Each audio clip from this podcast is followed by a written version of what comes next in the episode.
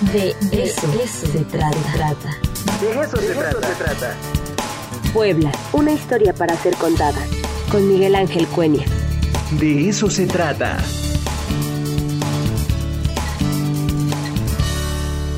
Bueno, pues ya está con nosotros ni más ni menos, ni más ni menos que el doctor Miguel Ángel Cuenya. ¿Cómo está, doctor? Qué gusto saludarlo. muy buenos días a ti, a todo el auditorio, los eh, radioescuchas, los eh, televidentes de TV WAP. Y aquí, como toda la semana, nos encontramos justamente para hablar de algunos temas de la historia de nuestra ciudad. Y hoy eh, yo había pensado hacer referencia a el convento de San Agustín. ¿Por qué el convento de San Agustín? Sería una de las preguntas. y sería fundamentalmente porque cuando inclusive el día de hoy se habla de la Puebla colonial, de la Puebla decimonónica, hacemos referencia obligada a los grandes conventos eh, femeninos que todavía se pueden visitar, eh, como el caso como sería el caso del convento de Santa Mónica, del convento de la Concepción, que hoy funciona un hotel, el viejo convento de Santa Clara, de las Jerónimas, o eh, el caso de algunos conventos masculinos eh, como por ejemplo el convento franciscano, el convento de los dominicos, o también se hace referencia a los grandes colegios de la Compañía de Jesús, que formaban todos ellos parte de la estructura urbana de la ciudad, en donde, lógicamente, cúpulas y conjuntos conventuales eran parte de una, y forman parte el día de hoy, de una realidad de puntos de referencia para los habitantes. Pero sobre el gran conjunto conventual de San Agustín, eh, poco se ha mantenido en la memoria de los poblanos. Quizás nuestra referencia se relacione directamente con los sismos, eh, tanto el de 1985 como el de 1999, que afectaron seriamente los campanarios y las cúpulas de la ciudad y sobre todo afectaron de manera muy fuerte a lo que era eh, el templo de San Agustín. Y es por ello que hoy yo quiero referirme justamente, brevemente, a este enorme conjunto urbano religioso que era y que conformaba el convento de San Agustín.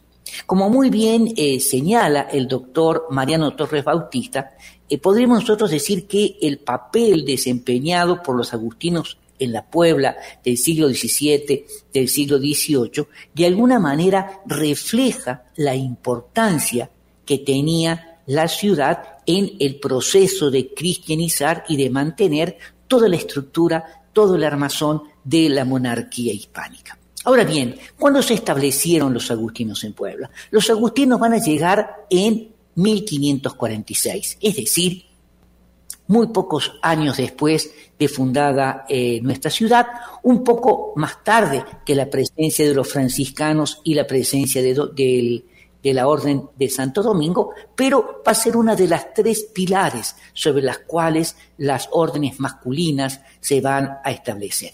Y el ayuntamiento le concedió un extenso solar ¿eh? de, se hablaba de 16 solares, eh, digamos, que correspondería a una extensión muy grande de tierras, pero que no les pareció apropiado porque para ellos se encontraba muy lejos del centro de la ciudad. Es decir, se piensa que estaba ubicado dos cuadras para arriba del templo de Santa Inés, es decir, dos cuadras hacia el poniente, por lo que van a solicitar ¿eh? que le asignen otro, otro terreno y esta otra segunda parcela, si se las van a dar, es en 1548, dos años después, fueron reubicados y se les va a otorgar dos manzanas en un lugar mucho más céntricos cuya eh, iglesia se encuentra justamente donde nosotros hoy la conocemos, en la esquina de la Tres Poniente y la Cinco Sur.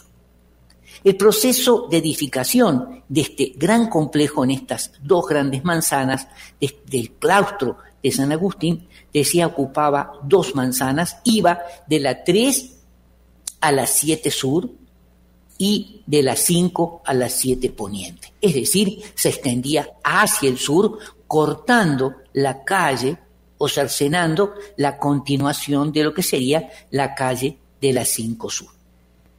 El proceso de construcción se extendió por bastante tiempo, lográndose levantar y construir uno de los templos más importantes de la Nueva España, y eh, en la cual trabajaron eh, artesanos, canteros muy importantes, como por ejemplo Lorenzo Milián y Luis Arciniega, quienes realizaron, y esto es interesantísimo, el labrado en mármol de 44 columnas de canterías que tomó muchos años, que eran para eh, el convento. La iglesia recién fue terminada en 1629, es decir, pasaron varios años hasta que se terminara. Y la capilla mayor de la iglesia se consideraba una de las obras más importantes y de mayor relieve del eh, religioso dentro eh, del virreinato.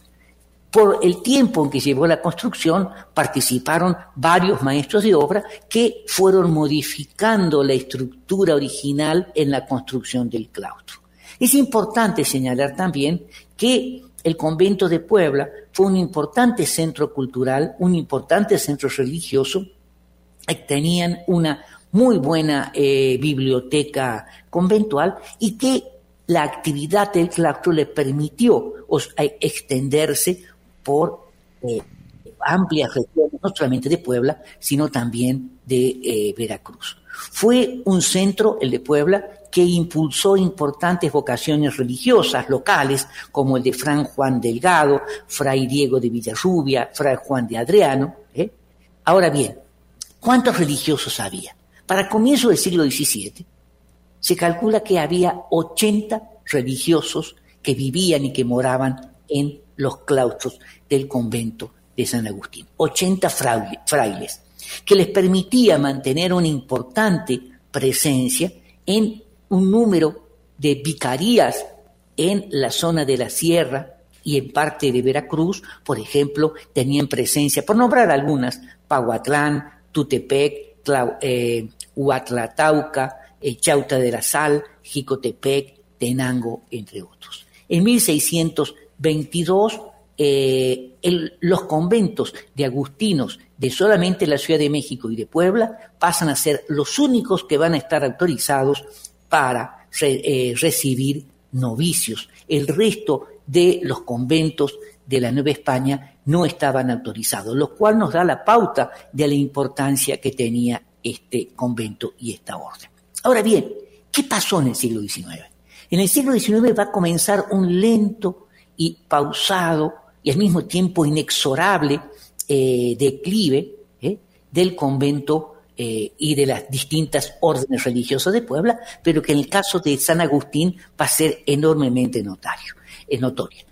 Digamos, no cabe la menor duda, y eso lo hemos insistido muchas veces, de que el siglo XIX fue una centuria muy difícil para Puebla, que sufrió en carnes propias todos los avatares, todos los problemas de, los, de la guerra civil y de los conflictos políticos militares, de las invasiones extranjeras. No nos olvidemos que Puebla fue invadido primero, eh, digamos, por los norteamericanos en 1847, después, eh, a partir de 1863, por los ejércitos franceses, eh, y que lógicamente eh, diga, eh, los problemas políticos eh, militares afectaron seriamente el centro urbano y entre ellos el, el convento de San Agustín fue uno de los que más sufrió.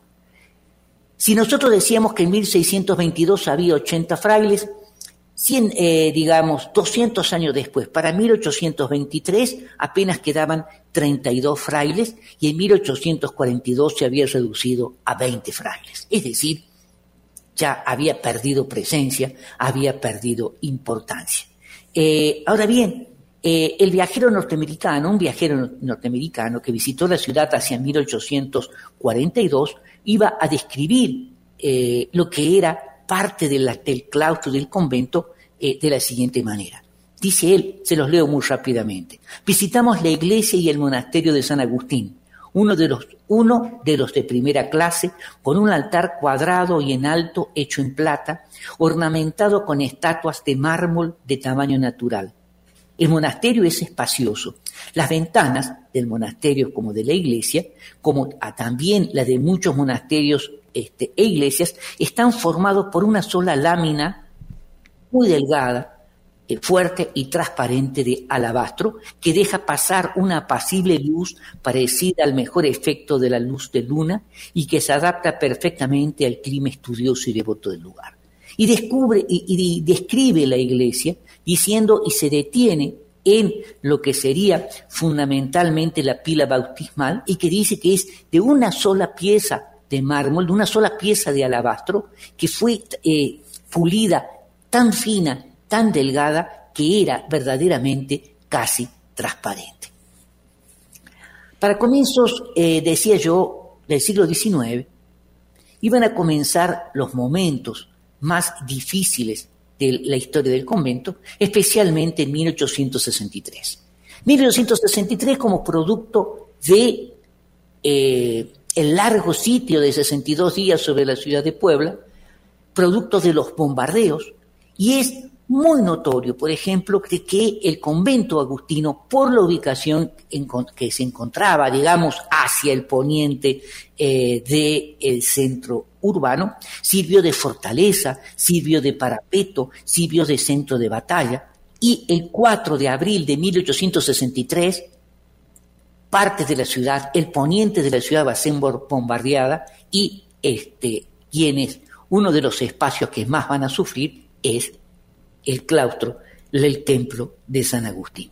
No solamente se va a destruir parte del claustro, sino que se va a generar un incendio dentro de la iglesia que va a consumir en su totalidad y va a quedar absolutamente destruida. Es más, digamos, eh, la desaparición de los últimos vestigios, también podríamos decir eso, de este enorme y majestuoso claustro, eh, dio comienzo, y eso hay que entenderlo, como parte del proceso de desacralización o de laicización de la sociedad eh, mexicana, en donde las viejas construcciones religiosas coloniales, que eran el orgullo de los habitantes de la ciudad, pasaron de alguna mente a perder importancia, a ser dejadas eh, de lado, porque representaban lo que se consideraba el oscurantismo medieval. Y esto facilitó de alguna manera la destrucción, no solo por la guerra, sino también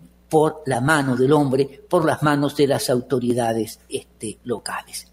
En 1866 ya se habían nacionalizado la mayor parte de eh, los conventos religiosos en la ciudad de Puebla como parte de las leyes de reformas, se decidió abrir eh, una calle y cortar en dos el convento. Es decir, la actual calle 5 Poniente iba a cruzar por la mitad del convento. Recuerden ustedes que yo les decía que el convento iba de la 3 hasta la 7 Poniente, entre la 3 y la 5 Sur, perdón, entre la 5 y la 7 Sur. ¿eh? Eh, y por lo tanto iba a cruzar por la mitad no solamente se iba a destruir parte del convento que se comenzó, sino que desde 1866 hasta comienzo del siglo XX no iba a quedar concluida esta calle. Es decir, se abrió la calle, se dejó como terreno baldío, se empezaron a vender los terrenos o a privatizar gran parte del claustro fue verdaderamente las ventas terminaron en un fracaso porque no se podían vender y recién a, finales del 19, comienzo del siglo XX, eh, digamos, se terminó de destruir el convento. Es decir, eh, yo quería terminar muy rápidamente por el tiempo para plantear de que hoy podemos ver diversas reproducciones eh, de la inauguración del ferrocarril Puebla-Pisaco, que data de 1869, en donde la inauguración está justamente, eh, eh, digamos, don Benito Juárez, presidente de la República, que está inaugurando este ramal del ferrocarril Puebla-Pisaco, y se puede ver hacia el fondo, digamos, las torres de diversas iglesias, y una de estas iglesias, una de las torres, está semiderruida, que es producto del bombardeo de 1863.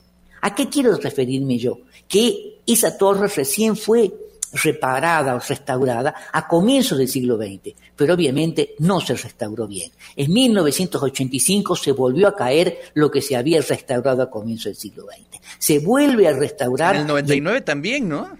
En el 99 vuelve a quedar exactamente igual. Es decir, queda en la memoria lo que pasó en 1863. Sí, qué, qué interesante. ¿Eh? Sí, es, esa, esa torre, bueno, esa cúpula siempre me ha llamado muchísimo la atención.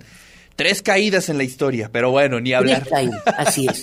Así Doctor, muchísimas gracias, le mando un fuerte abrazo. Gracias a ti. ¿eh? Rapidísimo, mire lo que le estoy presumiendo aquí, lo que tengo en mis manos. ¿eh? Ah, claro, gracias, está muy bonito. Ya, ya le estoy echando ahí un ojo y este próximamente ya vendrá la presentación del libro de Miguel Ángel. Y te voy a mandar dos o tres ejemplares para que se puedan rifar entre los. Ah, sería maravilloso, sería maravilloso, doctor. Le mando un fuerte abrazo. Gracias.